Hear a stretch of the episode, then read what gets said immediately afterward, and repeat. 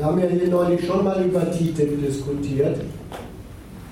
Und insofern werden sich vielleicht zwei, drei Argumente wiederholen. Ich gebe mir Mühe, die anders zu formulieren.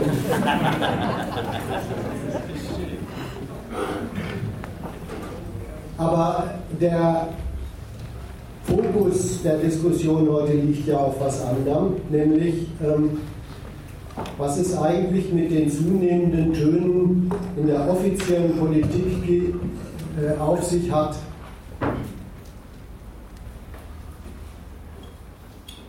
Dass es zu diesem Abkommen möglicherweise nicht kommt, dass man es nicht haben will.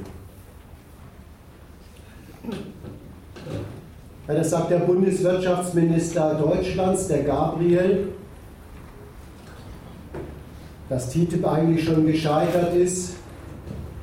Der französische Außenhandelsminister Fekel, der wollte in Bratislava auf dieser EU-Konferenz offiziell beantragen, dass man diese Verhandlungen abbricht.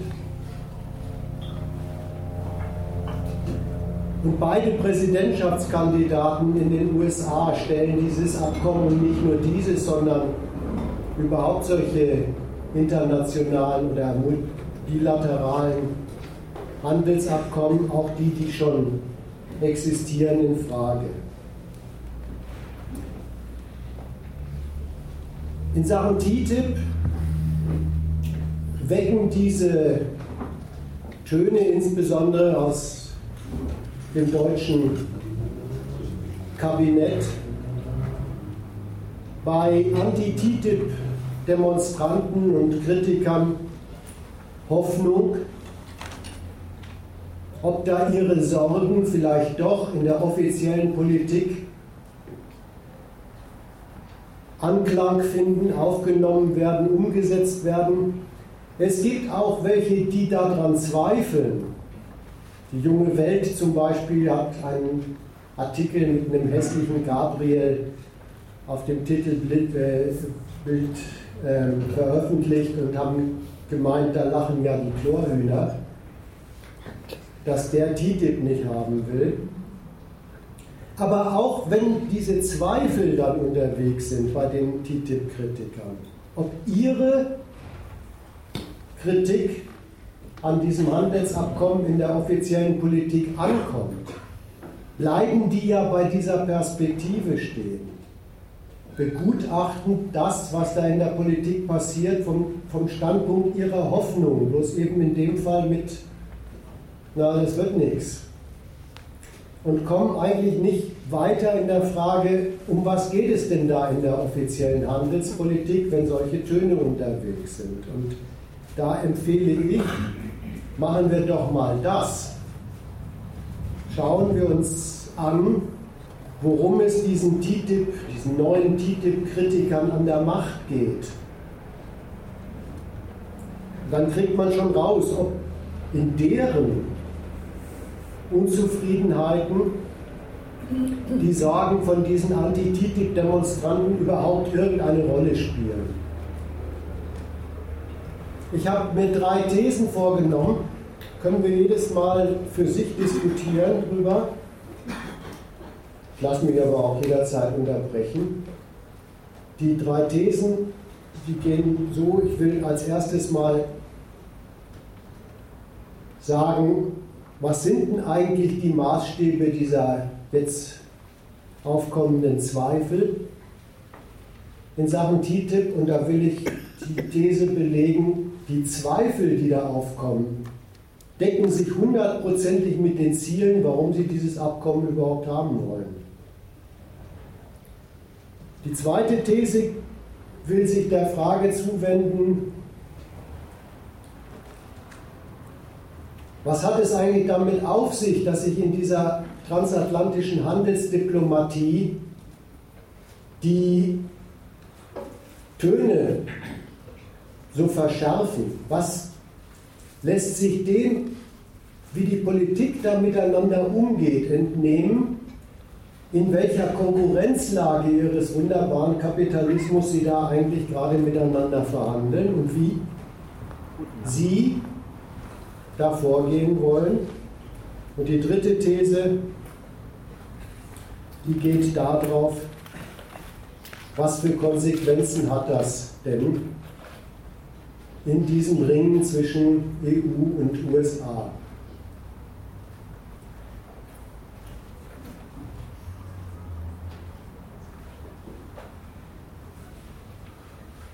Fange ich mal mit der ersten These an. Ich lese mal ein paar Stellungnahmen vor zu diesen neuen Zweifeln an diesem transatlantischen Handelsabkommen.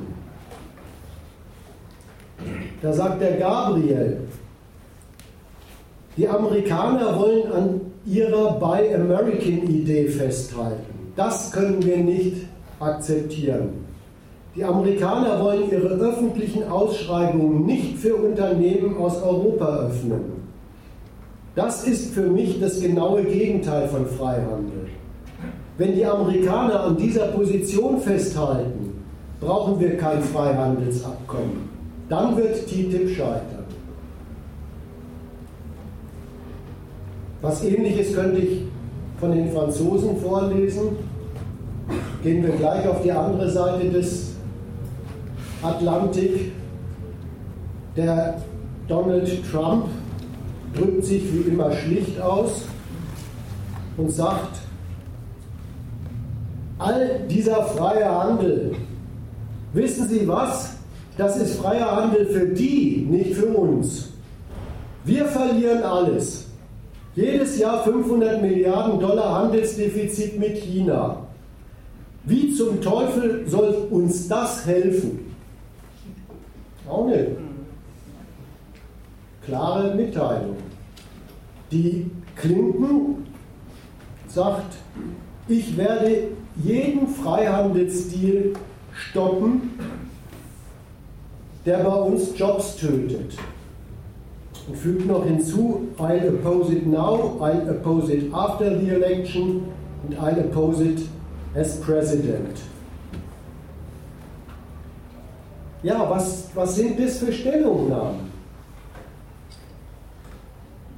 Das sind Stellungnahmen, die geben zu Protokoll, wofür diese miteinander in Verhandlung befindlichen Seiten so ein Handelsabkommen zwischen sich überhaupt haben wollen. Da kommt es ihnen auf den nationalen Ertrag in Sachen Kapitalwachstum bei ihnen an, das ist der Zweck, das ist auch der Maßstab. Und da sind solche Abkommen über neue Freiheiten im internationalen Handel das Mittel, sollen das sein. Und wenn sie das nicht leisten,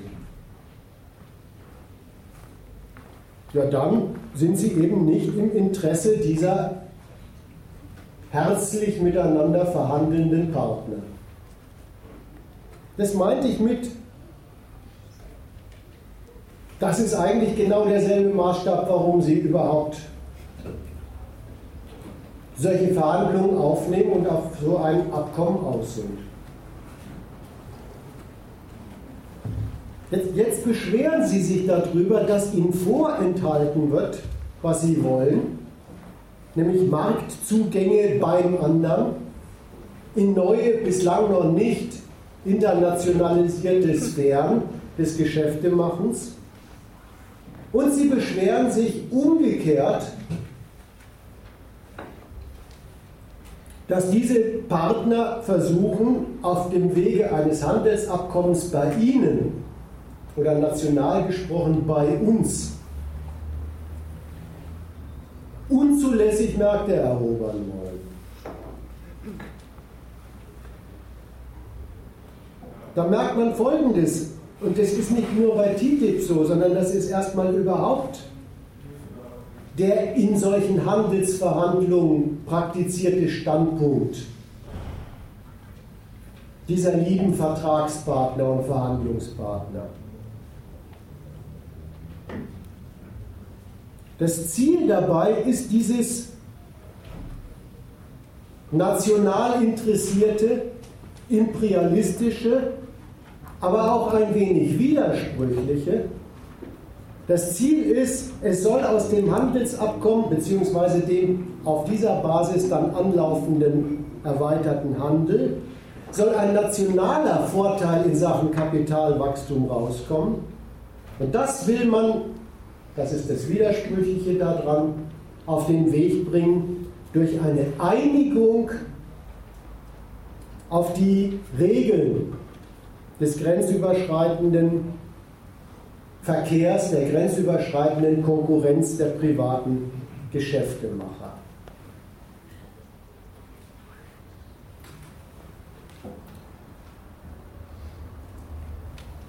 Da möchte ich etwas erläutern dran, was es mit diesem Ziel auf sich hat. Weil da gibt es bei den TTIP-Kritikern eine Parole, die ich für verkehrt halte.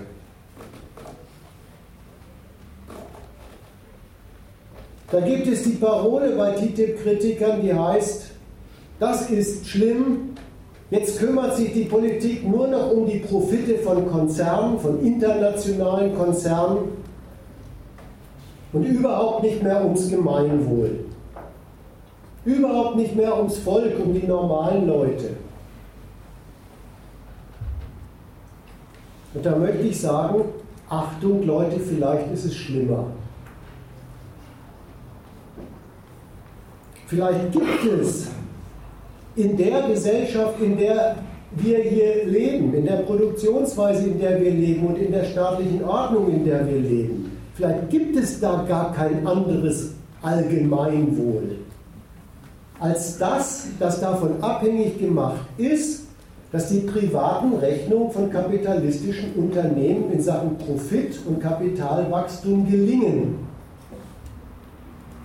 Man achte mal auf diese Sprüche von, von den Politikern, die da diese Verhandlungen führen, die sagen, es kommt ihnen auf nationales Wachstum dabei an. Dafür wollen sie TTIP haben. Und da ist klar, da geht es um Wachstum von Unternehmen bei Gewinnen und beim Kapital und nicht um Wachstum von Freizeit, von normalen Menschen oder Wachstum ihrer Einkommen. Es geht schon um das Wachstum dieser Unternehmen bei Profit und bei Kapital. Aber das Allgemeinwohl haben diese Politiker dabei gar nicht vergessen. Sie sagen es ja dazu. Das ist nämlich dieses schöne Versprechen, ihr habt dann Arbeitsplätze.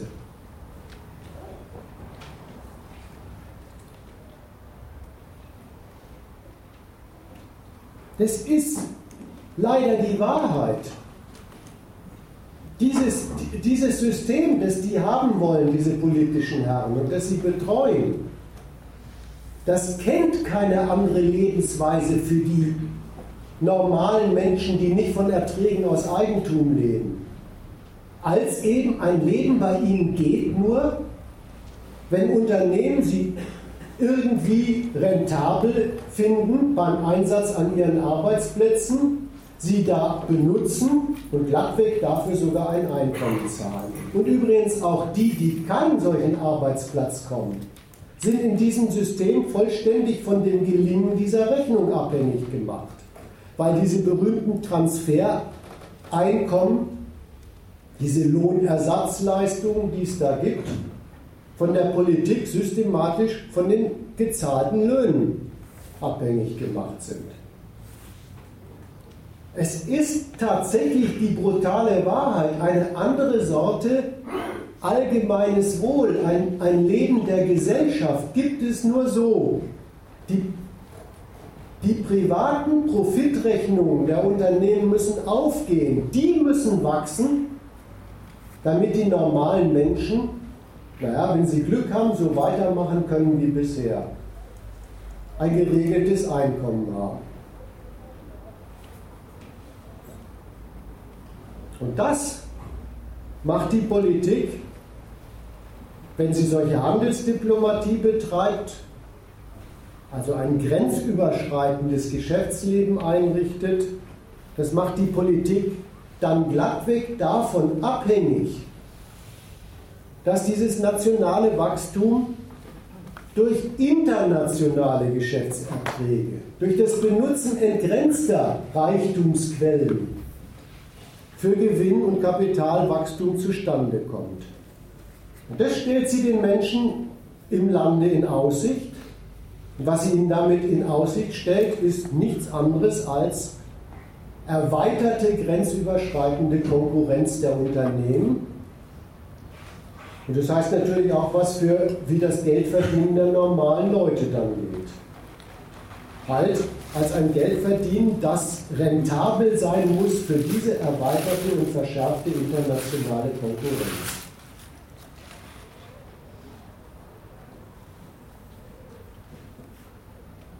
So, darum geht es in solchen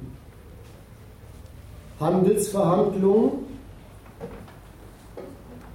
Gehen wir mal auf das, worüber die da eigentlich miteinander verhandeln. Was der Stoff ihrer diplomatischen Auseinandersetzung ist. Und da ist ja auch die Stellungnahme von dem Gabriel sehr aufschlussreich. Ja, der, der sagt, es kommt ihm darauf an, in so einem Handelsabkommen mehr privaten Geschäftszugang zu erwirken in das öffentliche Beschaffungswesen zum Beispiel der USA.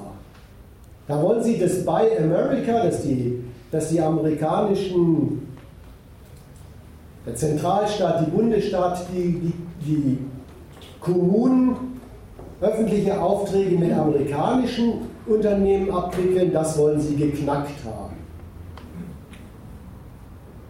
Und natürlich wollen die amerikanischen Unterhändler in Europa genau das Umgekehrte. Ja, darum geht es. Es ist der Stoff der Verhandlung. Wie haltet ihr es in Europa mit euren Wasserwerken, mit euren Krankenhäusern? die sogenannte, bei uns so, so, so wunderschön ehrenwert dargestellte öffentliche Daseinsvorsorge. Wie haltet ihr es damit? Wir wollen da Marktzugang haben.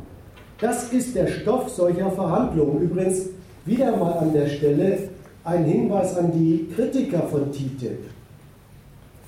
Man merkt eindeutig, da geht es nicht um einen einseitigen amerikanischen Überfall auf Europa. Europa will ja genau dasselbe in Amerika. Einbruch in bislang noch nicht vollkommen freie, privatwirtschaftlich zu nutzende Sphären.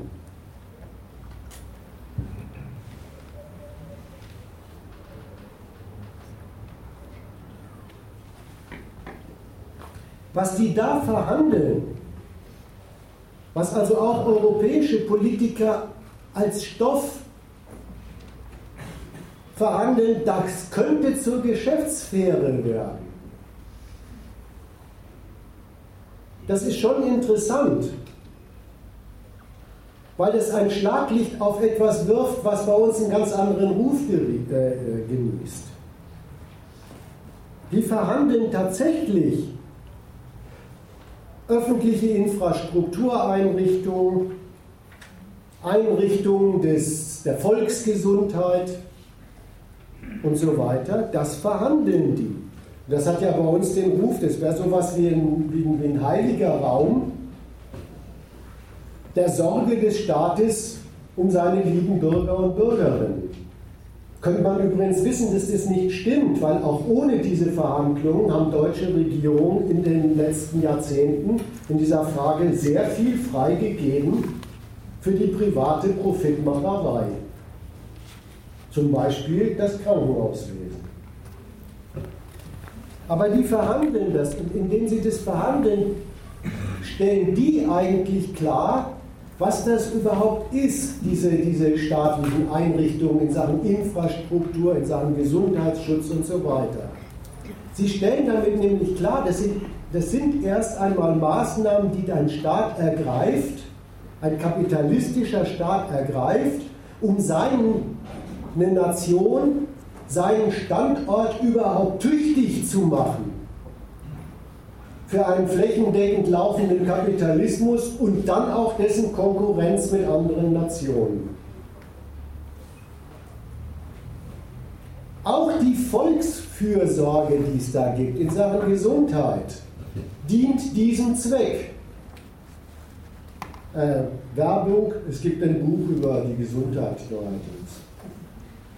Die dient diesem Zweck. Da sind, da sind sachkundige Politiker sich sicher, dass wenn sie ein Volk ein Leben lang einen solchen Hochleistungskapitalismus zur Verfügung stellen wollen, ja, da muss schon mit allen Schikanen der Naturwissenschaft und Medizin an dem Volkskörper rumgearbeitet werden, dass der das glattweg bis zum Rentenalter mit guten Leistungen für die Wirtschaft durchhält.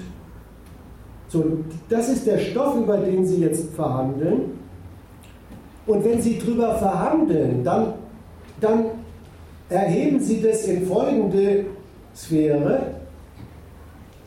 Sie sagen dem anderen nach, ob das nicht vielleicht Protektionismus sei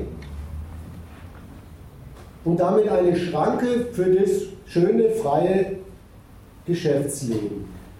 Und sie behalten sich selber vor, als wenn ihnen der Vertrag nicht passt, dann praktizieren sie diese Bereiche der öffentlichen Daseinsvorsorge als durch Protektion geschützte Räume.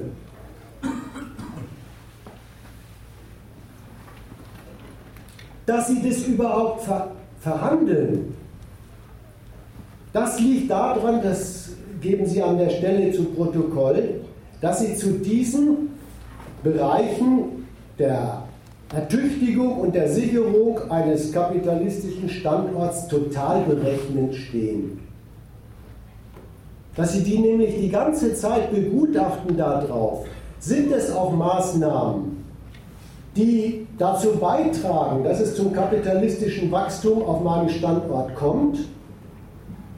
Oder wirkt sich das nicht am Ende als eine Beschränkung des Gewinnemachens, der Geschäftstätigkeit, des Kapitalwachstums aus, was man damit auch machen könnte? Naja, und wenn Sie zu letzterem Urteil kommen, dann geben Sie es fürs private Geschäftswachstum frei. Sogar manchmal in Form eines Handelsabkommens auf Gegenseitigkeit.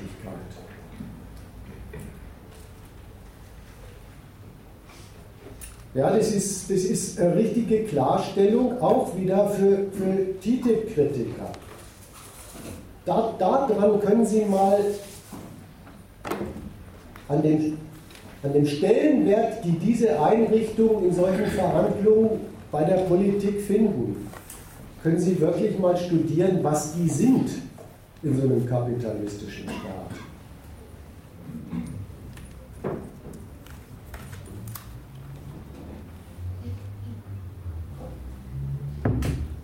Noch eine dritte Überlegung zu dieser ersten These.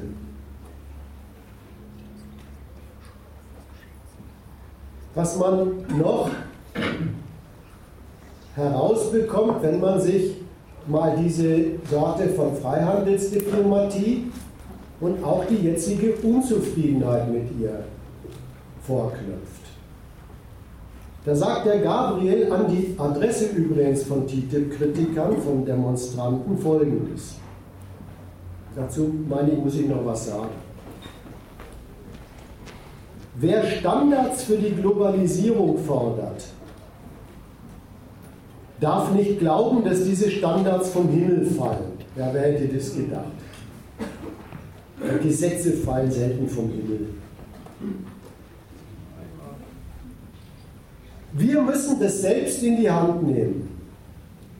Das TPP-Abkommen, das die Amerikaner mit den Asiaten abgeschlossen haben, zeigt, wie schlecht die Standards sein können, auf die man sich verständigt, wenn Europa nicht dabei ist.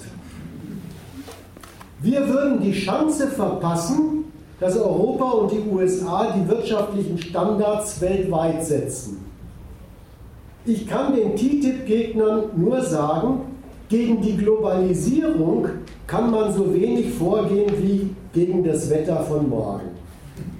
Der letzte Satz ist eine unglaubliche Lüge. Der will einem nämlich einreden, Globalisierung wäre sowas Naturgegebenes.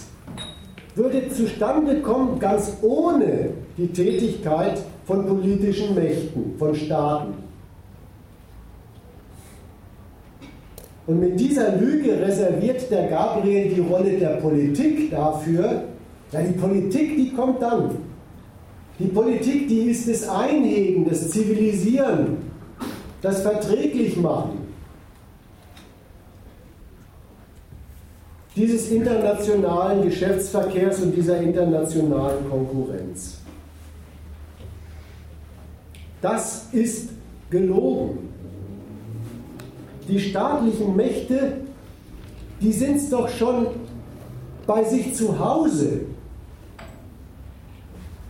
die mit ihrer politischen Macht überhaupt den privaten Geschäftsleuten die Macht verleihen, dass eine hinreichend große Geldsumme Kommando über Arbeit ist.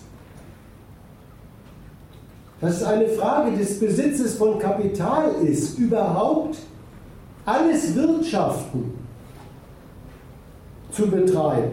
Alternativlos, eine andere Sorte von Arbeit findet nicht statt. Schon da ist die politische Macht die, die hinter der Macht des Geldes in der Hand der privaten Unternehmen steht und schon gleich grenzüberschreitend. Da kommt kein Geschäft zustande ohne solche Verhandlungen, wie sie jetzt in Sachen TTIP stattfinden, dass sich die Hoheiten über ihre Standorte darauf einigen, sie geben Märkte,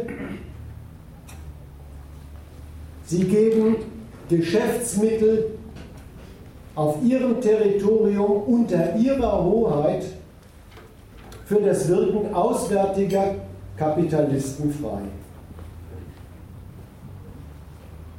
Die Globalisierung kommt überhaupt nur auf diesem Weg der Abmachung von politischen Mächten zustande.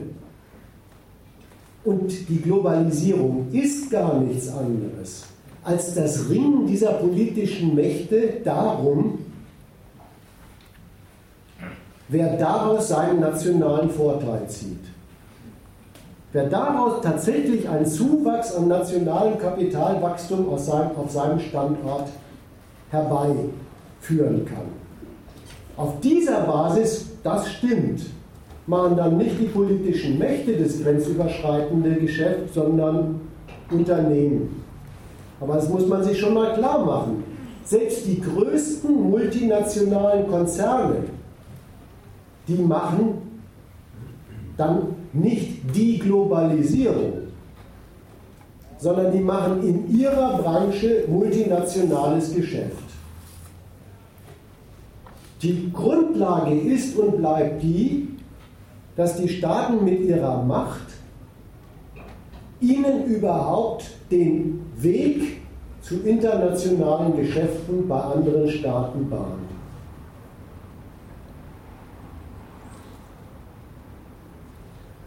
Auch das ein Hinweis an die TTIP-Kritiker.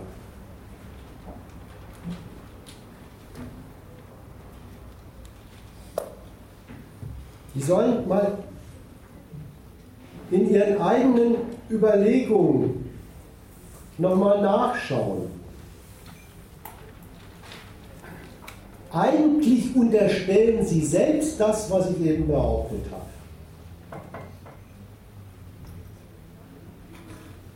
Eigentlich kennen sie diese übergeordnete politische Macht der Staaten.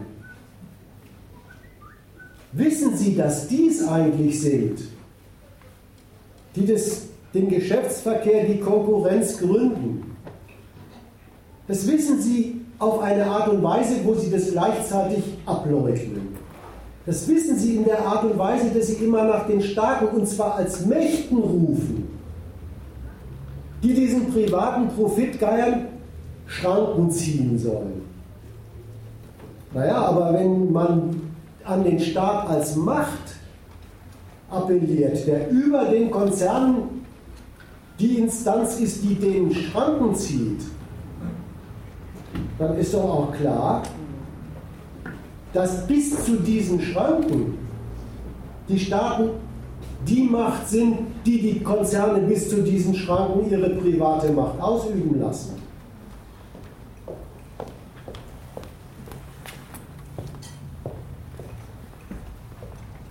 Das mal zu der ersten These.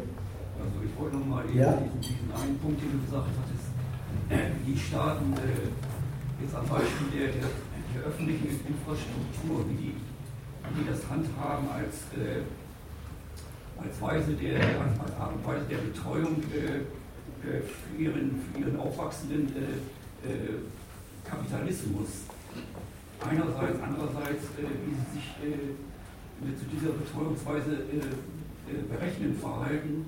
Das heißt, sofern, sofern es äh, zum Ergebnis kommt, dass das nicht, dass, das nicht Mittel für das nationale Wachstum ist, dass so, so wie dieses, dieses als staatliche Betreuung äh, bislang veranstaltet haben, das fürs, fürs private Geschäft freigeben.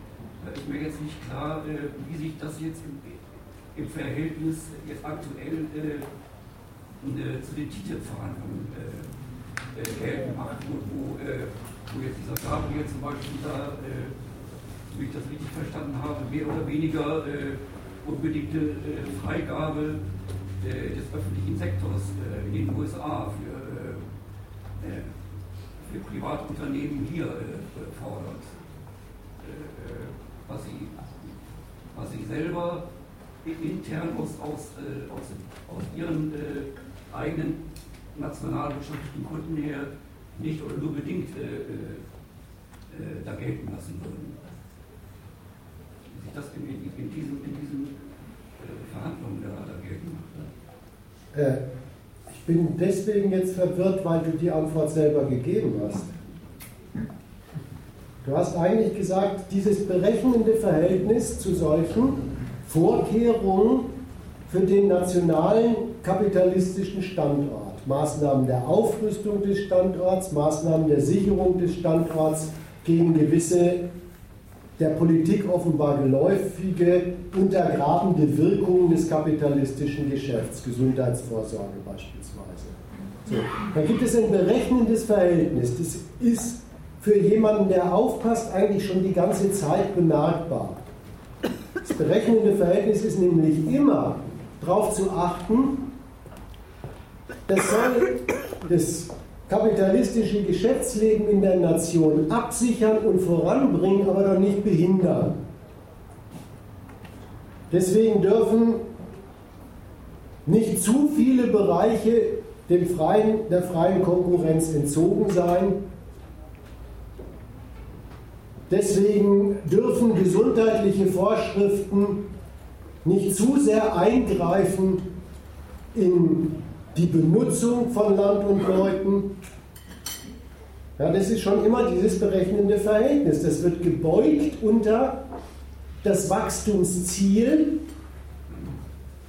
für das diese Maßnahmen ja gerade Aufrüstung und Absicherung sein sollen. So, das ist die nationale berechnende Umgangsweise.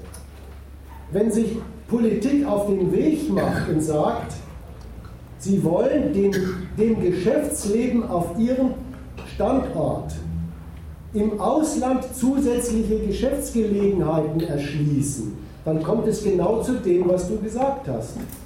Dann entdecken sie in solchen erstmal politisch geschützten Sphären des gesellschaftlichen Verkehrs beim anderen, Beschränkung von Geschäftsgelegenheiten. Und darüber reden die glattweg miteinander. Und in diesem Fall ist das Lustige wirklich wechselseitig. Da kannst du dir so ungefähr die, das, äh, den, den, freundlich, den, den freundlichen Ton dieser Verhandlungen vorstellen. Die gehen ungefähr so. Wir sind doch beide für Freihandel, oder? Dann gib doch dein Gesundheitswesen mal endlich der freien Wirtschaft frei. Wenn du das aber nicht machst, mache ich es auch nicht. Also ich bei deinen Thesen nicht nachvollziehen kann, ist, dass du behauptest, dass Globalisierung und Staatenvorteile in unmittelbarem Zusammenhang stehen. Historisch ist das falsch.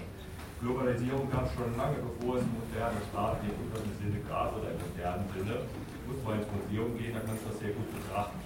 Das ist dafür nicht notwendig. Im Gegenteil, es war sogar eher hinderlich, wenn moderne Staaten eingegriffen haben im Rahmen der Globalisierung. Und das Zweite ist, es ist ja wiederum so, es beruht ja auf der Theorie von Del Ricardo, nämlich dem Beispiel von Portugal und dem Vereinigten Königreich. Das, äh, Portugal sollte natürlich auch als Feind Spaniens äh, Wein nach Großbritannien liefern und die Briten sollten hingegen äh, Wolle liefern. Damit wurde ja in einem der ersten volkswirtschaftlichen ab Smith, der Grave, der zweite große nationale Ökonom, der internationale Handel gegründet und auch letztendlich die Theorie dafür in Gang gesetzt. Aber praktisch existierte das schon lange davor. Ja, ja, aber da ist also äh, wenn die Hunden durch die Gegend geritten sind, dann war das, glaube ich, ein bisschen was anderes als Handelsdiplomatie. Im Museum findet man es trotzdem. Aber wenn du, wenn du auf dieses, das in der Tat grenzüberschreitendes Geschäft zu eröffnen, ja, das gehört wirklich auch schon in die Frühzeit dieser kapitalistischen Gesellschaft. Und übrigens ist, äh, weil du, diesen, weil du diese ehrenwerten alten Theoretiker da erwähnst, ne, die haben damals eine nicht ganz wahre Theorie in den Raum gesetzt. Die wird bis heute an den Universitäten gelehrt. Die haben nämlich gesagt, der grenzüberschreitende Handel ist eine Angelegenheit von wechselseitigem Vorteil. Genau, von wechselseitigem Nutzen. Mhm, von wechselseitigem Nutzen. Und dein Beispiel aus der Historie, Portugal und England, Daran kannst du die Wahrheit vom Handel eigentlich besser sehen. Nö, das ist natürlich. Doch, das Gold von Portugal war am Schluss in England. Das Gold von Portugal war am Schluss in England und England hat sich zum Empire aufgeschwungen. Ja gut, Portugal hat übrigens hast das relativ, oder ist das Hatte. zugrunde gegangen? ja.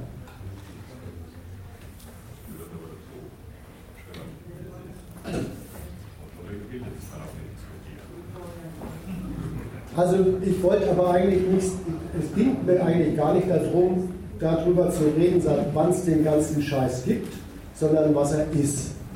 Und was ich da erläutern wollte war, was ich da erläutern wollte war, und zwar wirklich auch als Zurückweisung von solchen Werbethesen wie dem Gabriel, was ich da erläutern wollte war, dieser, diese Globalisierung ist zuallererst das Werk von politischen Gewalten, die ihre Konkurrenz damit eröffnen. Die ihre Konkurrenz darum eröffnen, das kann man an den jetzigen Verhandlungen so schön sehen.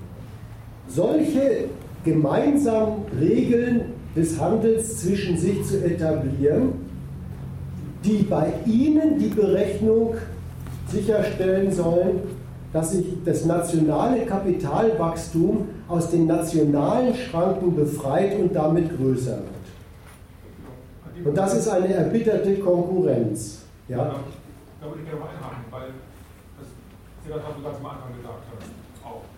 Wenn das so ist und wenn ihr auch stimmt, dass dieser Reichtum nicht bei beiden gleichermaßen wachsen kann, dann frage ich mich natürlich, warum es überhaupt Handelsabkommen gibt.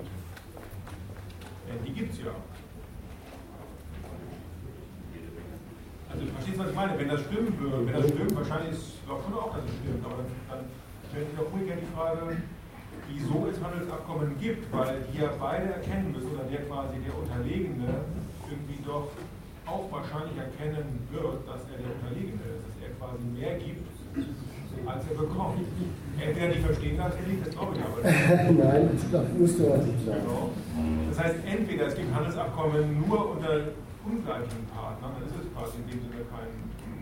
Entweder ist es so, und dann wäre ja jetzt dieses Beispiel Europa und USA auch interessant, weil dadurch, dass es relativ gleich starke Partner sind, deswegen scheitert es auch. Nein, die haben ja schon eine ganze Reihe von, von Handelsabkommen gemacht. Es gibt nirgendwo so eine dichte Abkommensdichte wie zwischen diesen beiden Blöcken. Ja? Und äh, da muss ich eine Korrektur machen. So, das sollte mein Argument Konkurrenz nicht heißen. dass das Konkurrenzergebnis immer schon feststeht. Das wollte ich damit nicht sagen. Die eröffnen neue Sphären der Konkurrenz. Und wenn sie sich darauf einigen, dann tun sie das, gerade wenn EU und USA sich auf was einigen, mit der Berechnung, es kommt, beide berechnen es, es kommt für uns zu einem Zuwachs des nationalen Wachstums durch die Entgrenzung seiner Quellen. Wir benutzen fremde Märkte, wir benutzen fremde Ressourcen und so weiter. Ja? Mit der Berechnung machen Sie das. Es geht um was ganz anderes. Lass mich das eben zu Ende äh, äh, erläutern. Mit der Berechnung machen Sie das. Und diese Berechnung ist, ist im Übrigen in diesem Kapitalismus nicht von vornherein ein Hohn. Weil, wenn die auf beiden Seiten Kapitalwachstum zustande kommt, äh, bringen. Also nicht Sie, sondern der Unternehmensbesatz auf ihren äh, Standorten bringt Kapitalwachstum erfolgreich zustande. Dann dreht sich die erbitterte Konkurrenz der Nationen zunächst mal um den nationalen Anteil daran.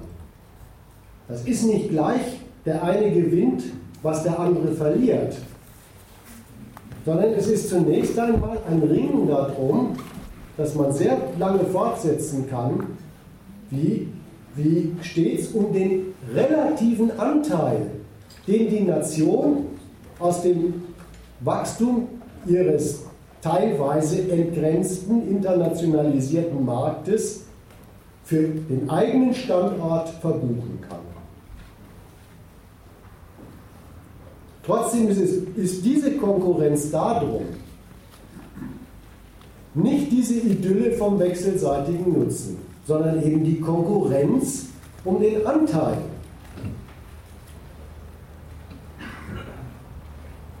Es geht natürlich auch darum, letztendlich Normierungen durchzusetzen, indem man dann auf beiden Seiten des Atlantiks versucht, Kosten zu sparen.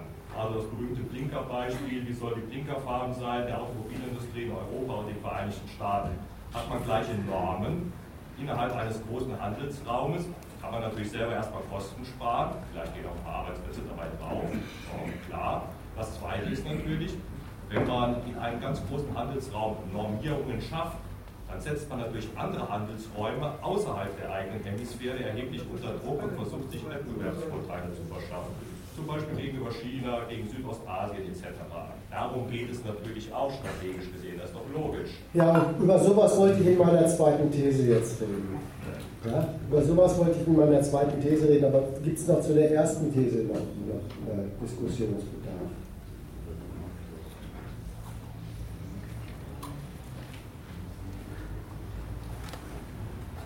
Oder eine Sache aber der, der, der ist dir ja klar, weil du da, damit so ein bisschen kokettiert hast mit diesem wechselseitigen Nutzen. Und jetzt äh, sagst du strategische Überlegungen, wie man äh, Dritte aus dem Weltmarkt ausgrenzt oder ausschließt oder in eine miese Position bringt in Sachen Handel und Wandel. Dann kann ja das Erste, was du gesagt hast, gar nicht stimmen.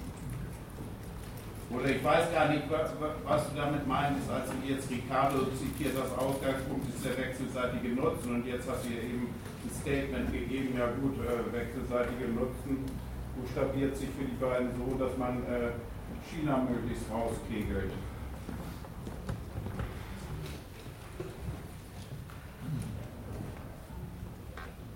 will noch was zu dem Historischen sagen, weil das ist ganz, ganz kurz. Natürlich hat es vorher den bürgerlichen Staaten Handel äh, weltweit gegeben, aber das ist, das ist mit der Existenz bürgerlicher Staaten, die ihre Gesellschaft universell einem Rechtsprinzip unterwerfen und dafür auch Grenzen machen.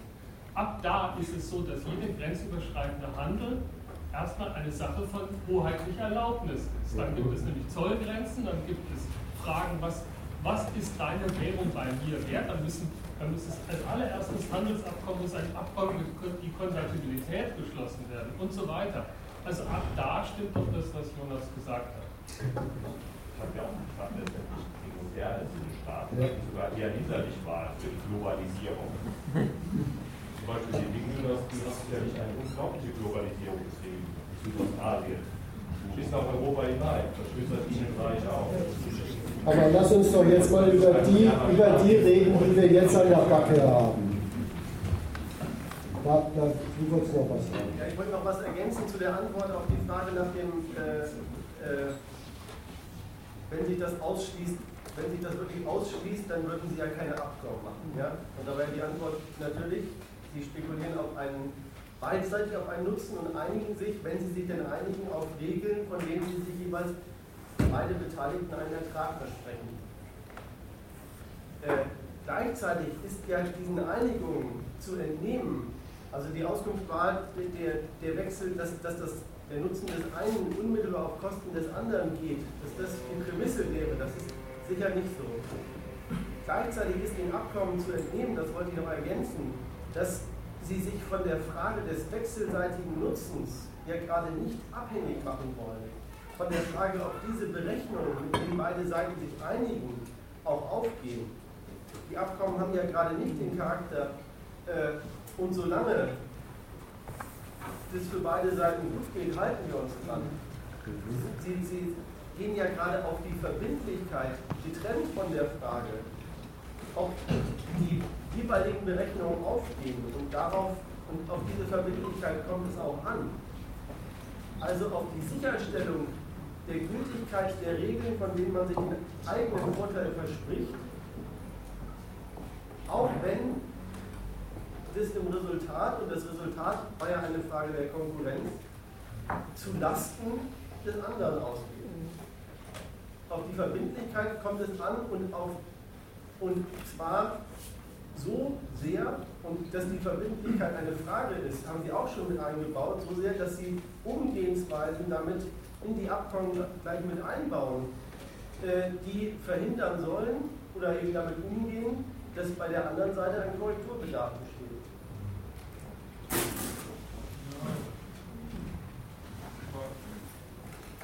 Sie müssen schon glauben, dass diese Verbindlichkeit Ihnen nützt.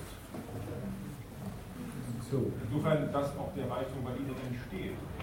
Zusätzlicher Reichtum, der ist ja nicht gedeckt und es soll ja weitere Wachstumsimpulse geben. Ob die wirklich stattfinden, wer weiß das. Also damit, das, diese, diese, damit klar ist, was heißt da eigentlich Berechnung, will ich dann noch was dazu sagen. Ja?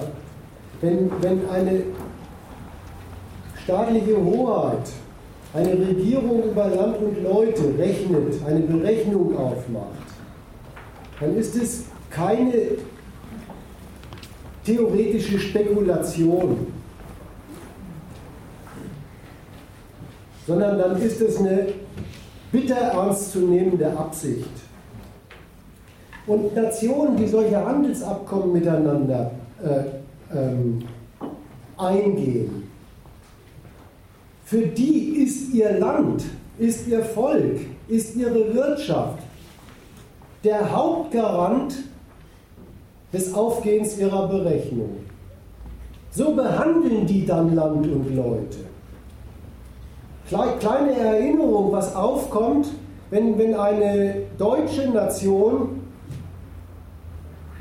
in den Regierungsetagen anfängt unzufrieden zu werden mit den Konkurrenzergebnissen Deutschlands im Weltmarkt.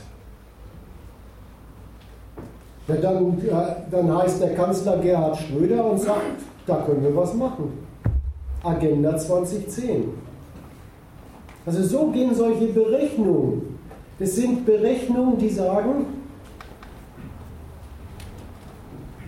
wir wollen diese Konkurrenz erweitert eröffnen, von der wir uns den nationalen Wachstumsertrag versprechen. Und dafür haben wir überhaupt das Kapital auf unserem Territorium?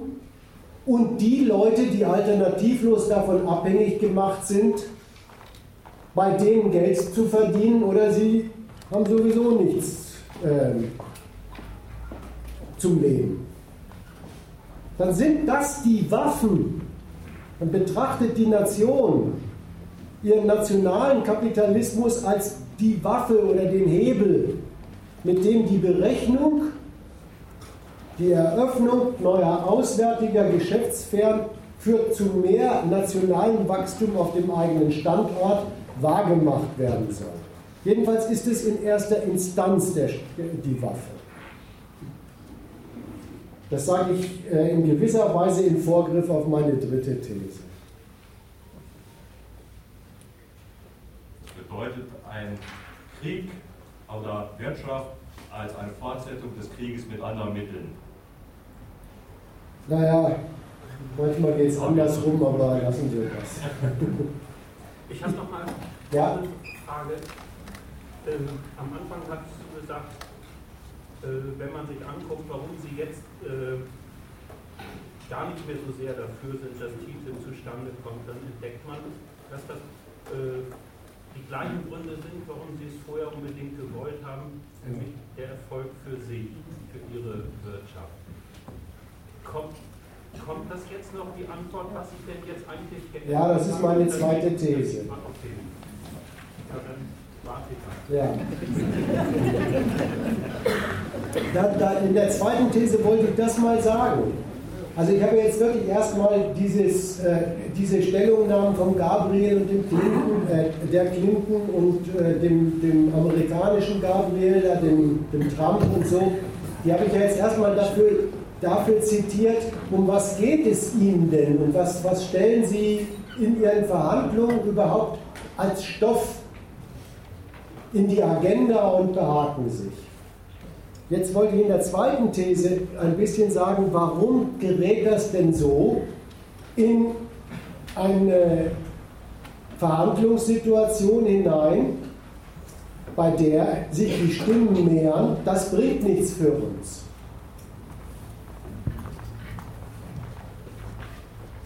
Was die, was die mit solchen Stellungnahmen nämlich auch noch zu Protokoll geben.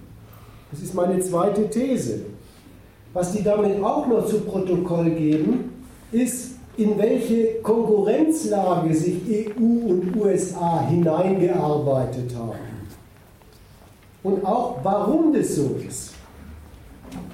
Was, was diesen Stellungnahmen zu den Verhandlungen, aber die werden in den Verhandlungen auch so miteinander reden.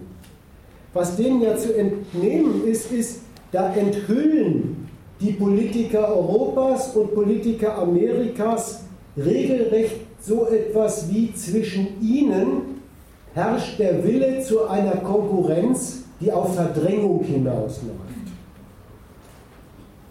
Und zwar auf Verdrängung auf dem Standort des anderen. Der Einbruch in öffentlich geschützte, protegierte Sphären beim anderen hat richtig das Ziel, dort soll ein Geschäft für uns gehen, statt für die. Meine These ist die, das ist so etwas wie zu Protokoll geben.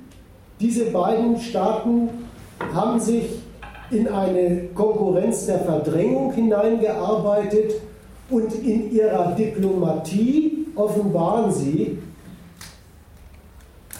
auf welchem Konkurrenzstand ihres Weltkapitalismus sie miteinander verhandeln.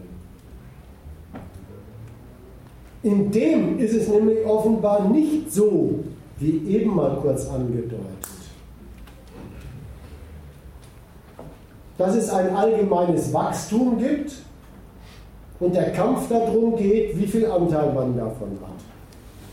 Die geben zu Protokoll, was eigentlich auch jeder weiß, ist ja gar keine Enthüllung von mir, seit 2008 herrscht Weltwirtschaftskrise. Ich muss aber anders einsteigen. Ich muss in diese These zur Erläuterung erstmal anders einsteigen. Zum Teil wiederholt sich jetzt ein bisschen was aus der Diskussion eben. Wieder wegen mancher falscher Auffassung auch, die habe ich da im Hinterkopf bei meiner Überlegung. Es ist eine verkehrte Vorstellung zu sagen, jetzt mit den TTIP-Verhandlungen und wenn das Abkommen zustande kommt mit diesem Abkommen, bricht überhaupt die giftige internationale Konkurrenz, dieser Zugriff auf auswärtige transatlantische Quellen in unsere Welt ein. Das ist, das ist manchmal der Tonfall von diesen TTIP-Kritikern. Jetzt, jetzt kommt's. Die TTIP-Verhandlungen dokumentieren erstmal was anderes. Die kommen überhaupt deswegen zustande, weil die EU und die USA längst solche kapitalistischen Mächte sind, die von entgrenzten Wachstumsquellen leben, bei denen das kapitalistische Geschäftsleben auf dem Benutzen auswärtiger Zahlungsfähigkeit, auswärtiger Märkte, auswärtiger Ressourcen beruht. Und noch was, die kommen zu diesen Verhandlungen, weil der, ein Riesenbatzen von dieser Sorte internationalisierten Kapitalismus zwischen ihnen beiden läuft. Die sind einander die wichtigsten Märkte auf der Welt. Das ist die Grundlage, dass sie überhaupt in diese Verhandlungen eintreten.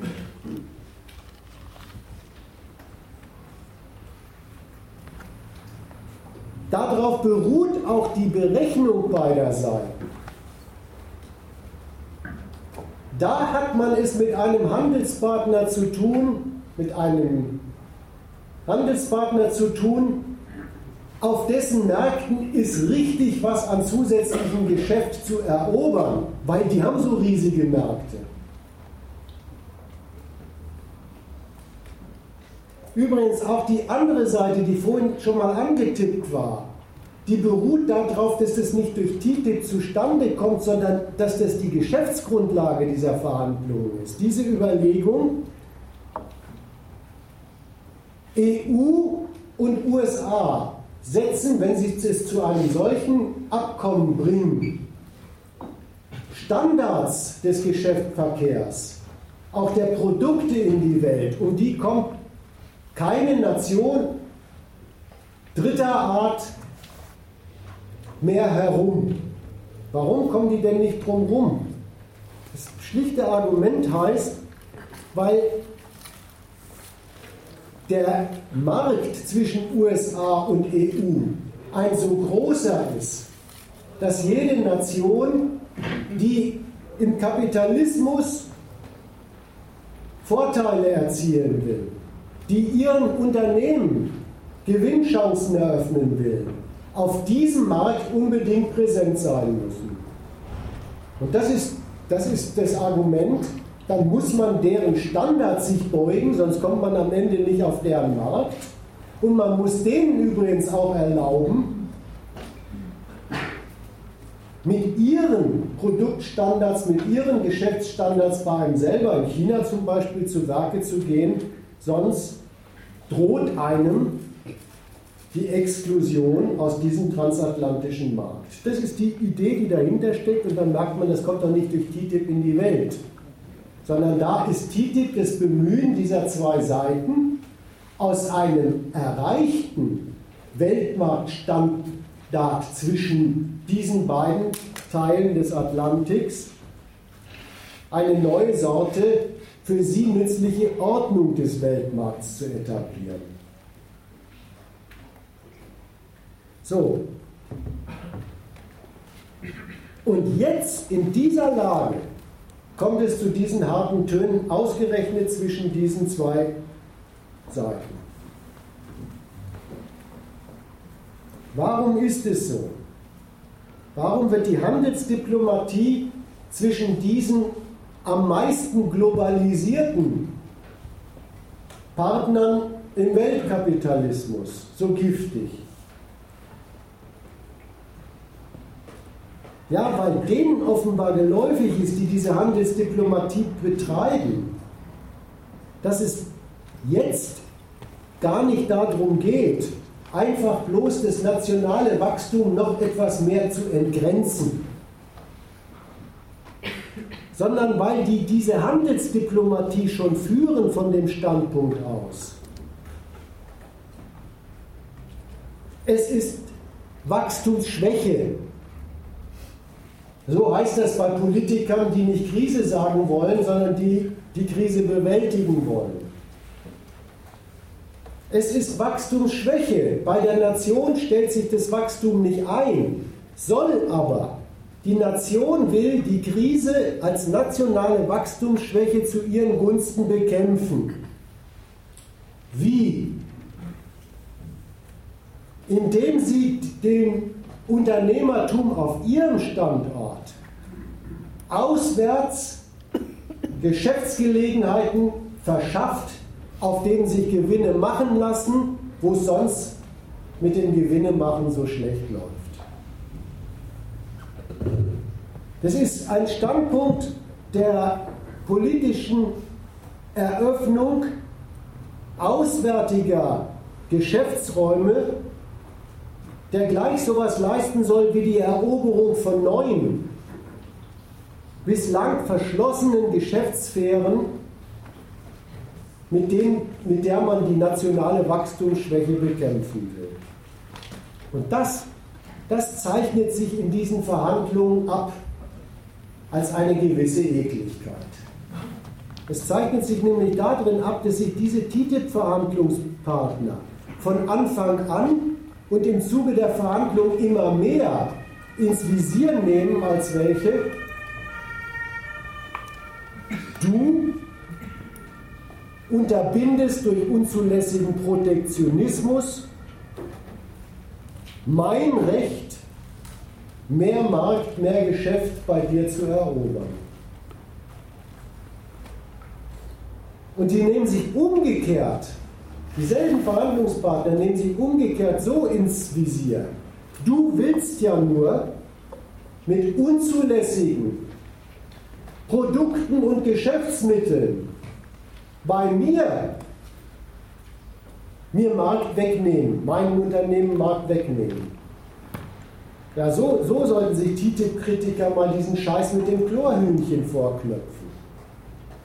Weil die denken, dass beim Chlorhühnchen geht es um sowas wie äh, ähm, gute Europäer, die gewohnt sind, nur salmonellenverseuchte äh, Hühnchen zu essen, die halten amerikanische Chlorhühnchen nicht aus und werden von unserem fürsorglichen Vaterstaat dagegen geschützt. Es ist was anderes in der, in der Logik der, der Außenhandelsverhandler da. Sind die lebensmittelrechtlichen Vorschriften in Europa ein nicht tarifäres Handelshemmnis, das man haben will, gegen den Ami, wenn man bei dem nicht bessere Marktdurchbrüche erzielen kann. Die bekennen sich richtig dazu, das sind Protektionsmaßnahmen und erpressen sich damit wechselseitig. Also diese beiden Seiten. Der giftige Ton heißt, nationale Vorkehrungen beim anderen werden als sittenwidrige Protektion Hemmnisse, Schranken für ein Recht auf Geschäft identifiziert, das einem doch eigentlich zustände. Und man selbst entdeckt in den nationalen Regelungen des Geschäfts richtig vielleicht benötigte Waffen gegen unzulässige Markteinbrüche des anderen. Das macht die Giftigkeit dieser Verhandlungen aus. Und wenn dieses TTIP tatsächlich scheitert, dann scheitert es daran. Dann scheitert es daran, dass dieser zugespitzte Wille zum nationalen Ertrag durch Zugriff beim anderen gegen dessen Interessen an seinem Standort. Das gerät einfach im Gegensatz dazu, was so ein Vertrag braucht was so eine Freihandelskumpanei zwischen Staaten braucht. Nämlich, dass sich schon auch die andere Seite von so einem Vertrag versprechen können muss, ihre Berechnung auf Eigennutz kommt da drin zum Tragen. Also scheitert, wenn dieses TTIP scheitert, an dem Stand der Konkurrenz, zu dem sich diese Verhandlungspartner vorgearbeitet haben, den ich genannt habe. Es ist ein, eine Konkurrenz der Verdrängung.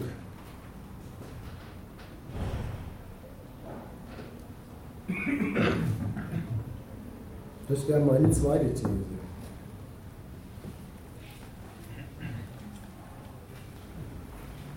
Ich habe das noch nicht ganz, weil du, du bist eingestiegen mit ähm, beide haben den Ausgangspunkt, der, der Weg aus der Wachstumsschwäche ist die Entgrenzung äh, der Konkurrenz des Kapitals. So, so, so, kommen sie auf, äh, so kommen sie auf das Abkommen und äh, so wollten sie auch loslegen, dass jede Norm, jede Schutzbestimmung ein potenzielles äh, Investitionshemmnis ist und dass das Quid pro quo mäßig eben halt wegverhandelt werden soll. So, jetzt sagst du, im Verlauf der Verhandlungen sind sie auf, auf einen anderen ja, Standpunkt gekommen, muss es ja sein. Weil wenn, wenn es noch Konsens ist, dass man sagt, der Weg aus der Wachstumsschwäche ist die Entgrenzung äh, des Kapitals, unseres Kapitals. Ähm, dadurch würde ja erstmal noch keine Schärfe reinkommen, so, sondern jetzt muss sich doch der, der, der Standpunkt zum Wachstum geändert haben. Also sprich, ähm, das ist gar kein Wachstum mehr, was ähm, worum man konkurriert, sondern das ist im Prinzip, ähm, ja, sag ich mal, schon, schon, schon so, so, so, so, ein halber Notstand, äh, wo man jetzt aufpassen muss, dass das, was, was ähm, man in der Krise noch an, an Wachstum noch zustande kriegt, in Anführungsstrichen, ähm, nicht vom anderen kaputt gemacht wird aber das vielleicht ich ein bisschen vielleicht. praktischer erkläre. Also der größte Befürworter ist ja letztendlich äh, durch eigene Entscheidung genannt Brexit ausgeschieden. Großbritannien war immer für den Freihandel. Dann hat Deutschland und vielleicht die Niederlande noch einen relativ großen Handelsbilanzüberschuss, aber große Teile Europas stecken ja ganz klipp klar in der Krise. Die haben natürlich, weil die Vereinigten Staaten insgesamt besser aufgestellt sind, schlicht und ergreifend Angst, dass letztendlich dann äh, weil viele amerikanische Unternehmen auch kapitalmäßig und so weiter besser ausgestattet sind, sie große Handelsvorteile haben, denen insbesondere die südeuropäische Volkswirtschaft einfach nicht gewachsen sind. Dass sie dann eins auf die Mütze kriegen, einschließlich Frankreichs. In den Vereinigten Staaten ist es halt so, da letztendlich äh, die Arbeitnehmer ja, sehr viele Einbußen haben erleiden müssen, ist Protektionismus, der kommt immer alle zehn Jahre wieder hoch. Insofern auch ein gutes Wahlkampfthema, sodass ja Frau Clinton auch drauf eingeht. Manchmal kann die Welt ziemlich einfach sein. Ja, aber du erklärst jetzt, du erklärst jetzt das Phänomen, indem du es nur nochmal sagst. Ja, aber dann mit Beispiel unterlegen. Ja, verstehst du, Beispiel liefert keinen Grund. Vielleicht ist es nützlich, wenn du dir überlegst, dass diese Zweifel an der Nützlichkeit von TTIP dann nicht nur von den Kritikern immer unterwegs waren, sondern immer schon in der, in den, bei den Verhandlern selber. Und das liegt daran, dass solche Handelsverträge ja sehr eigenartige Tauschgeschäfte sind. Da werden Gleichheitszeichen gemacht zwischen den Vorteilen an einer Stelle, die man sich sichern will, gegenüber Zugeständnissen auf einer anderen.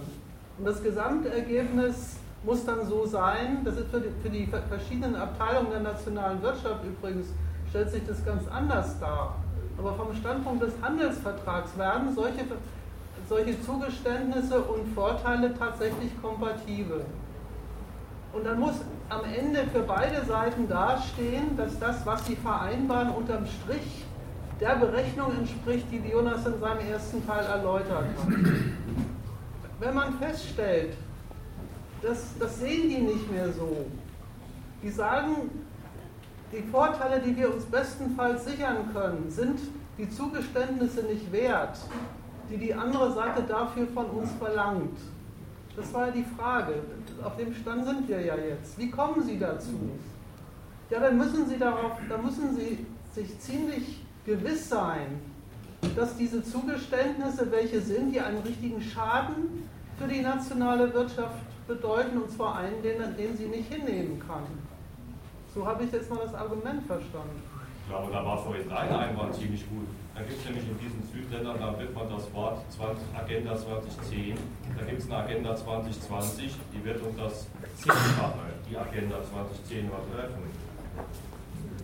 Ja, die gibt's, das gibt es, aber schau mal, das, wo wir jetzt sind, ist wirklich der Punkt, dass alles läuft und über, über äh, Massenverarmung und Massenverbilligung, da, da lassen die in Europa nichts anbrennen.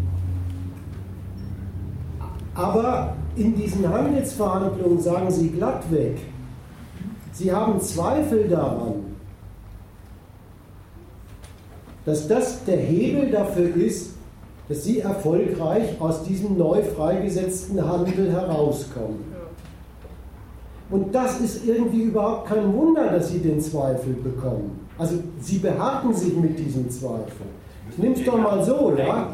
Wenn, wenn, wenn, wenn Europa die ganze Zeit konstatiert, zumindest für ganz Europa Wachstumsschwäche. Deutschland ist da ja in der Frage noch einigermaßen unterwegs, aber man weiß ja auch, wo das Plus, was Deutschland macht, als Minus landet. Ne? Ja, aber nicht unbedingt äh, Europa, ne?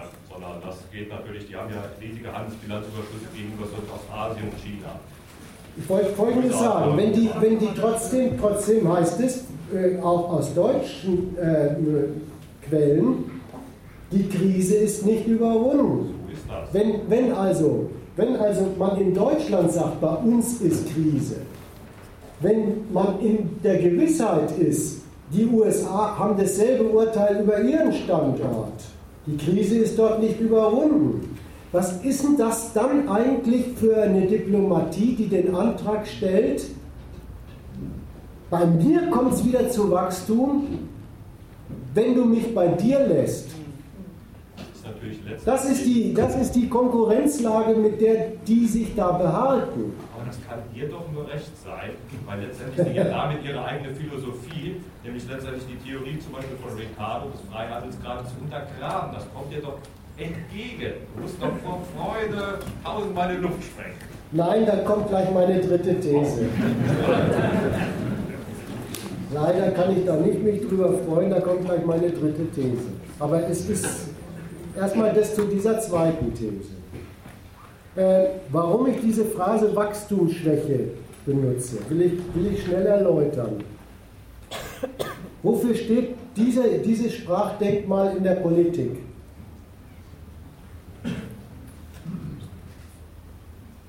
Krise ist, das Wachstum war viel zu erfolgreich. Mal richtig erklärt, ist Krise, das Wachstum ist viel zu erfolgreich gewesen. In allen Abteilungen des Kapitals haben sie es zu, einer solchen, zu einem solchen Wachstum von Kapital gebracht, dass sie sich in die Lage hinein gewirtschaftet haben, das lässt sich gar nicht alles mehr profitabel anwenden. Sie bestreiten sich wechselseitig den Markt des Realisierens dafür und so weiter. Will ich jetzt nicht ins Detail gehen. Aber erstmal ist eigentlich die Krise Überakkumulation. Das Wachstum ist erfolgreich, so erfolgreich gewesen, dass sich das Kapital nicht in der Größe profitabel anwenden lässt, in die es hineingewachsen ist. Jetzt Schaut euch mal an, wie nationale Politiker sich dazu stellen. Die sind halt keine Kapitalismus-Theoretiker, schon gleich nicht Kapitalismus-Kritiker, sondern die fassen die Krise gleich vom Standpunkt dessen, wie sie mit ihr umgehen wollen. Diese, die, sagen, die sagen, Krise ist, das Wachstum schwächelt gerade, schläft gerade. Und es ist der Standpunkt. Wir ergreifen jetzt die Maßnahmen, es trotzdem voranzubringen. Und mit, mit diesem Standpunkt, es trotzdem voranzubringen, sind die glattweg schon in diese Verhandlungen reingegangen.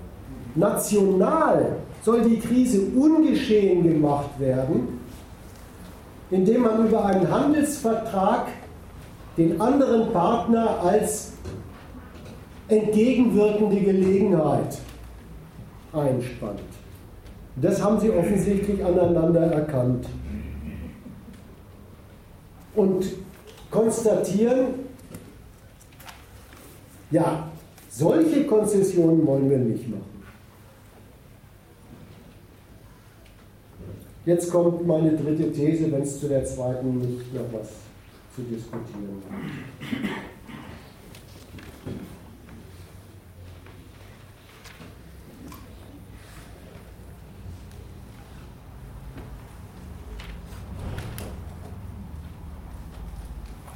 Gut, meine dritte These geht so.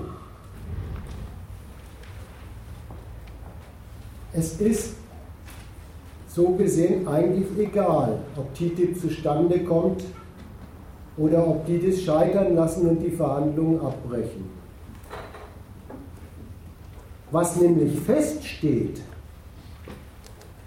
ist, dass diese Nationen, die europäischen und die amerikanische, auf diesem Standpunkt der Konkurrenz zur Krise stehen.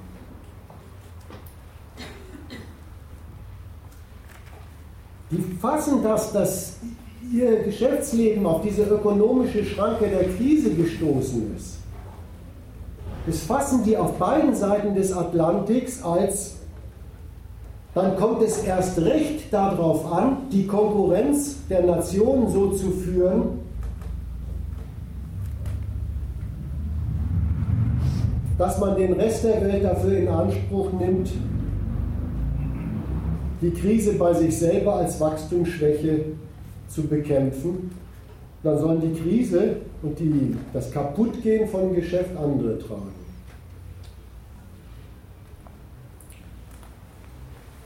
Und was man an den TTIP-Verhandlungen jetzt sieht, ist, dass dieser Standpunkt der zugespitzten Konkurrenz zwischen diesen Nationen mit schöner Notwendigkeit dazu führt, dass diese Nationen, die auf die ökonomische Schranke der Krise gestoßen sind, sich jetzt wechselseitig auf ihre politische Macht als Schranke stoßen.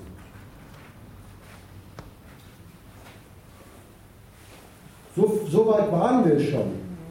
Was, die, was, die, was Europa und die USA da machen, ist eigentlich ein riesiger Widerspruch.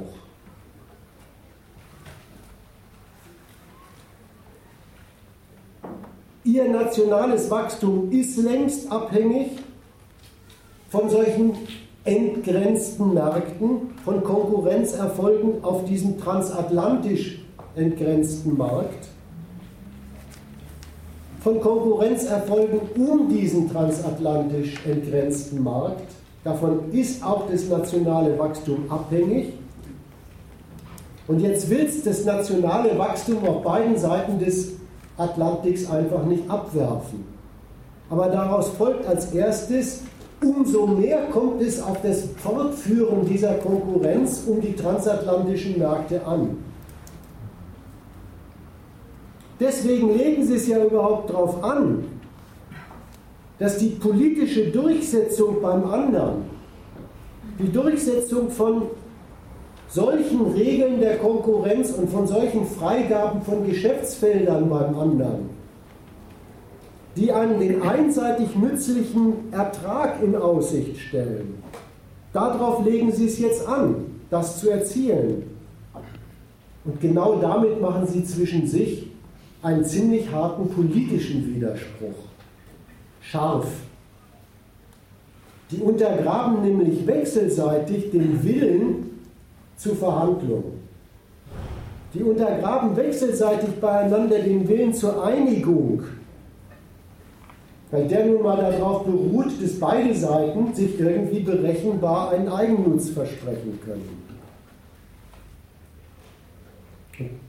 Der Standpunkt ist schon eingetreten.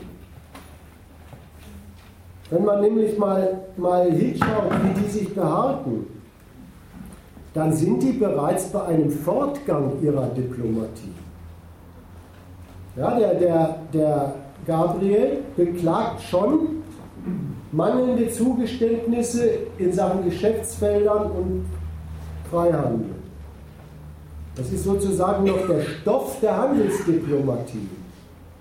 Aber man hört schon am Tonfall und manchmal wird es auch explizit, der Fortgang, liegt da nicht eigentlich amerikanischer Unwille vor?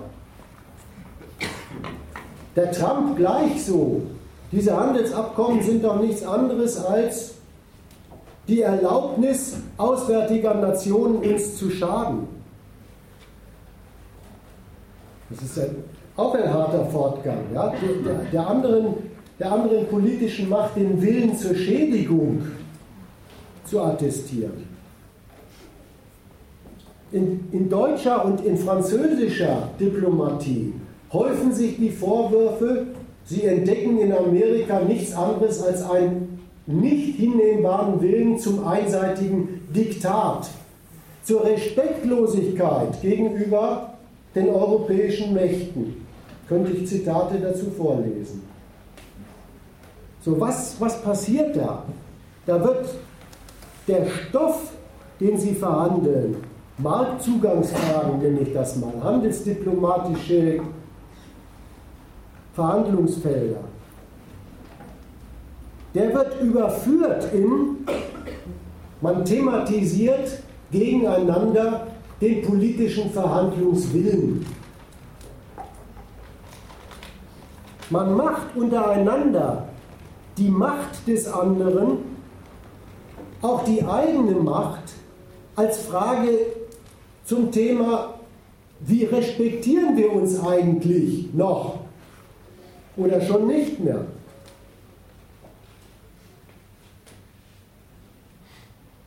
Das ist der Stand und bei dem Stand übrigens ist es noch vollkommen ungeklärt, wofür der steht. Da ist Diplomatie immer ein bisschen doppeldeutig. Weil es ist noch nicht entschieden, ob diese Sorten von man wirft dem anderen Unwillen, Willen zum Diktat, mangelnde Bereitschaft zur Kooperation und so weiter vor.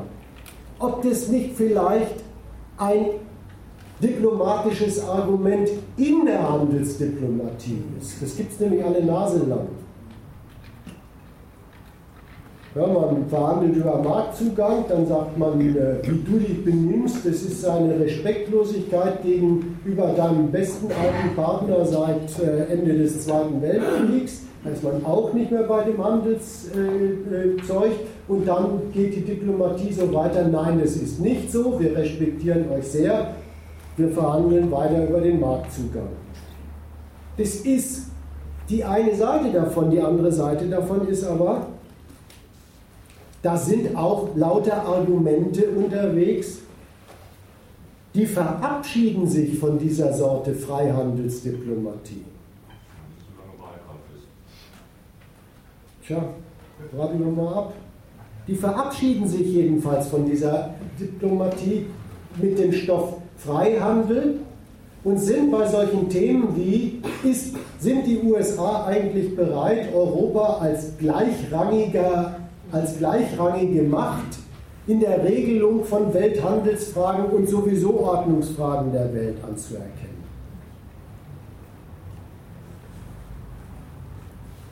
So, das, das ist das, was da schon unterwegs ist.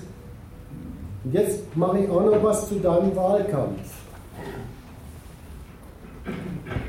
Nämlich folgende, folgende Überlegung. Also, mir ging es erstmal darum, was ist da objektiv unterwegs. Das objektiv unterwegs ist, mit TTIP oder ohne TTIP, dieser zugespitzte Wille zur Konkurrenz, der die Macht des anderen als Ärgernis ins Auge fasst. So, wenn jetzt Wahlkampf ist aber auch ohne Wahlkampf. Wenn der, wenn, der, wenn der Gabriel in Deutschland rumtöbert und TTIP-Kritiker in die Reihen der SPD rein, reinkriegen will, wie, wie argumentieren da eigentlich die führenden Politiker zurzeit? Die treten vor ihre Völker und versprechen ihnen was. Was versprechen sie ihnen? Der Trump ganz deutlich. Auf eins könnt ihr euch verlassen. Wir lassen uns von den anderen nicht über den Tisch ziehen. Und dann erwarten sie von ihren Völkern ein lautes Hillau. Gut so, gib's ihnen. Und das ist die größte Dummheit, die man machen kann als Volk.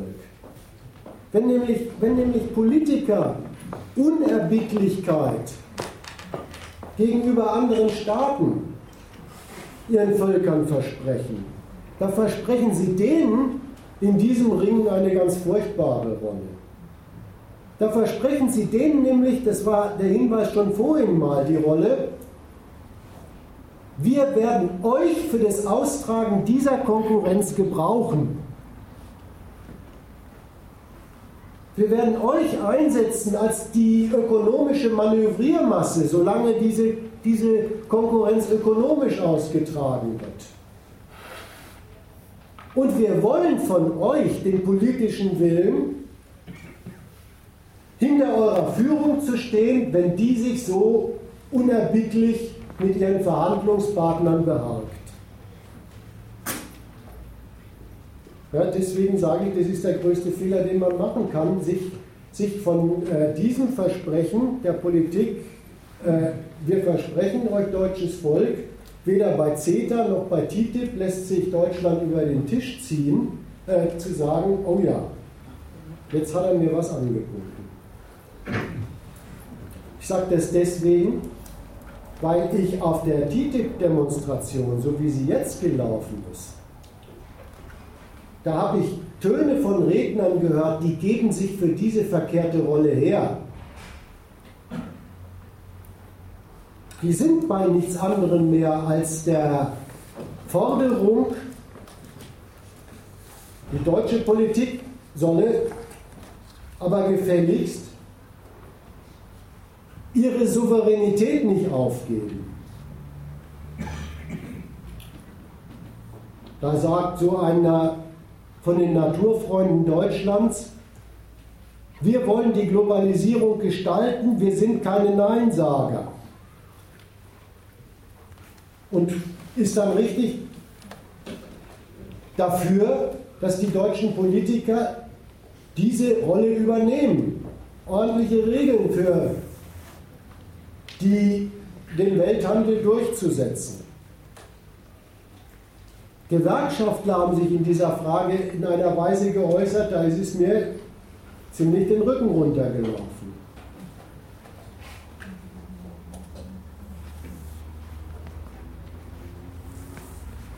Das war eine Warnung.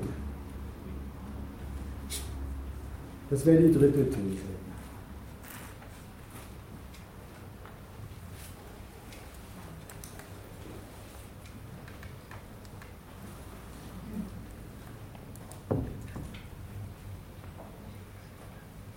Also ihr merkt, mir kommt es bei der These überhaupt nicht auf eine Prognose an, sondern es kommt mir darauf an zu sagen, man kann an dem Zeug, was da abläuft, eine Notwendigkeit, die jetzt in Kraft ist, ermitteln. Und diese Notwendigkeit ist, dass wenn sich Politiker aus Europa mit amerikanischen Politikern in der Frage beharrten, die hätten gefälligst Zugeständnisse zu machen. Damit man aus der nationalen Wachstumsschwäche herauskommt. Also weil sie auf ökonomische Krise gestoßen sind, die das glattweg hinkriegen, das Thema zu überführen in die Frage, mit was für einem politischen Willen und mit was für einer Macht habe ich es da eigentlich auf der anderen Seite des Atlantiks zu tun.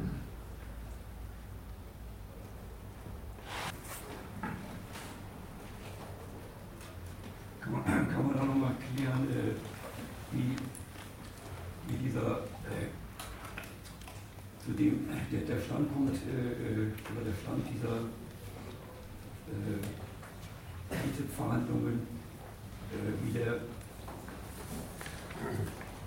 wie der da, dazu fortgeschritten ist, äh, zu einem äh,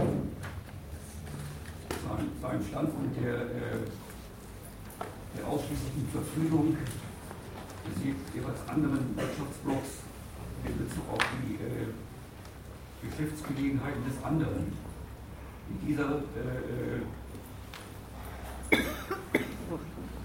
ja, Antagonismus sich dazu verhält, was ich eigentlich ja auch im Auge hatte, als dieses transatlantische Ding als Waffe gegen andere, gegen andere Wirtschafts, potente Wirtschaftsnationen bzw. Wirtschaftsblöcke.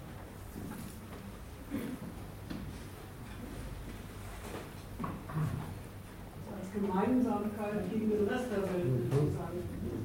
Okay. Konkurrenz. Ja, auch, auch die, diese Berechnung, das wäre ja, wär ja sogar eine Berechnung, wo die sich gut darauf einigen können. Ja? Aber auch diese Berechnung, die wird mit der Zuspitzung ihres Verhältnisses untergraben. Weil die Berechnung, man, man, setzt den, man setzt den Chinesen Geschäftsbedingungen, um die nicht drum, um die, die nicht drumherum kommen, hat ja zur Berechnungsgrundlage, dass man untereinander ein ausgesprochen florierender, wachsender Markt ist. Jetzt arbeiten Sie sich in Ihrem Ringen um die Regelung dieses Verhältnisses aber zu dem Standpunkt einander gegenüber vor, dass sie sich wechselseitig den Zugang zum Markt unzulässigerweise untersagen und dass sie sich vom Zugang der, der anderen Seite zum eigenen Markt mehr Schaden als Nutzen erwarten.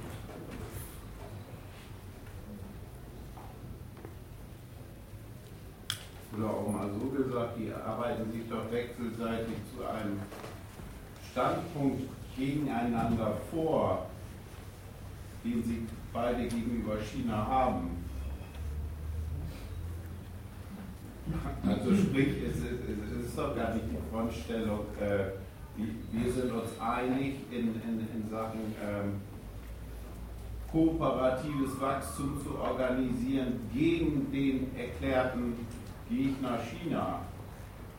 Also sie hat dort mittlerweile im Prinzip selber den Stand, den anderen als Hindernis auf dem Weltmarkt für eigenes Wachstum zu definieren.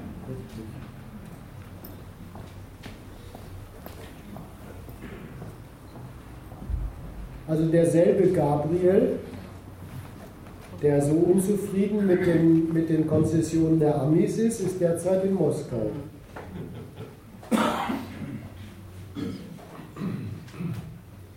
Nach amerikanischer Auffassung macht man mit Russland keine Geschäfte.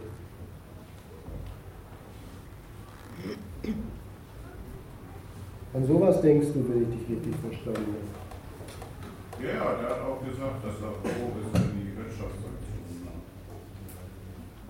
bald mal verschwinden.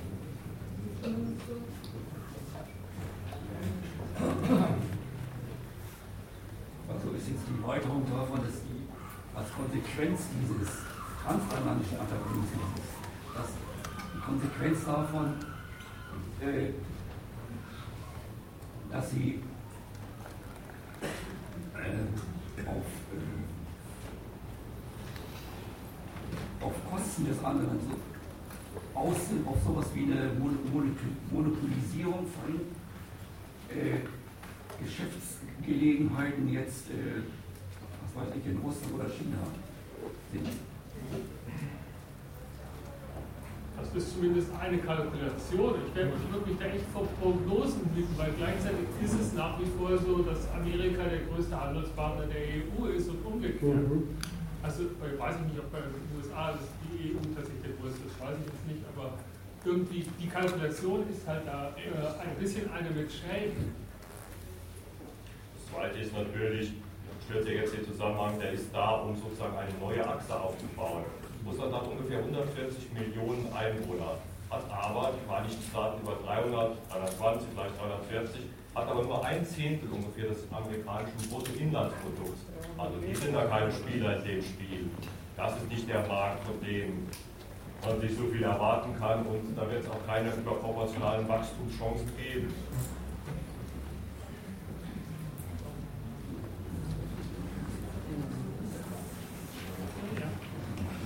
Was aber nicht ausschließt, ja, das stimmt schon, ökonomisch ist es so, was aber nicht ausschließt, was vor, vor nicht als Prognose, sondern als, als Stand der Politik festgehalten ist. Das ist ja Stand der Politik. Dass sich, dass sich die deutsche Außenwirtschaftspolitik weigert, das Unterordnen der Außenwirtschaftsbeziehungen unter dem Wirtschaftskrieg gegen Russland, wie es die Amerikaner haben wollen, einfach kooperativ mitzuvollziehen. Die machen die Sanktionen und gleichzeitig probieren sie, was einzufädeln.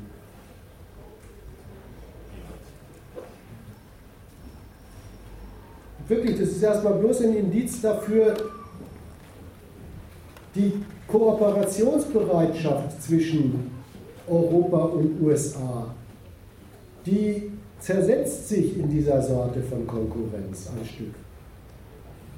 Also was heißt sich, ja? Die zersetzen die. Zu diesem letzten Punkt, wo ich gesagt habe, da sind auf den TTIP-Demonstrationen Töne aufgekommen.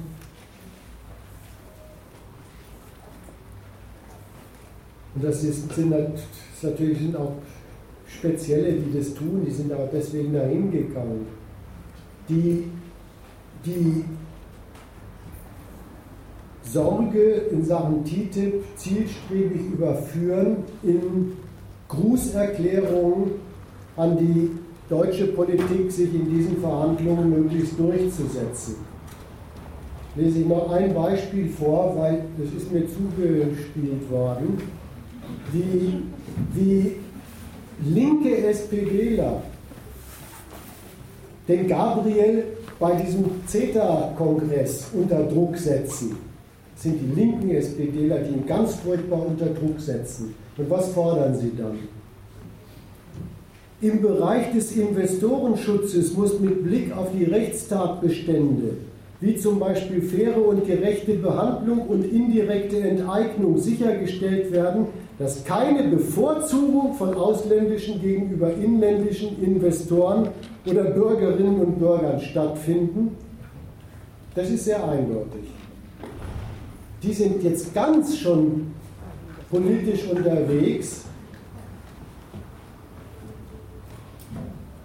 eine saubere Bevorzugung deutscher Unternehmen sicherstellen zu wollen. Der bezog sich höchstwahrscheinlich darauf, auf äh, Angela die Wahnsinnige und ihren äh, Atomausstieg. Und äh, letztendlich hatten dort ja dann ausländische Konzerne Schadensersatzansprüche und inländisch hatten das ja nicht. Ne? Könnte natürlich sein, dass das damit zusammenhängt diesem Spielchen. Das ist jetzt nur ein Beispiel dafür. Ja, das könnte das Beispiel sein, aber äh, ich wollte ja auf das Prinzip hinweisen. Die haben sich vorgearbeitet zur Parteinahme in der Konkurrenz zwischen deutschen Unternehmen und ausländischen Unternehmen und fordern ihren Chef auf, er soll gerechte Parteinahme für die inländischen Unternehmen betreiben.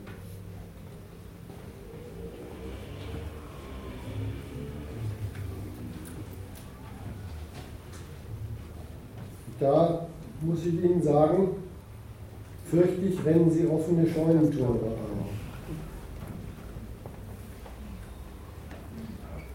Auch Linke können Nationalisten sein. Den Verdacht habe ich auch.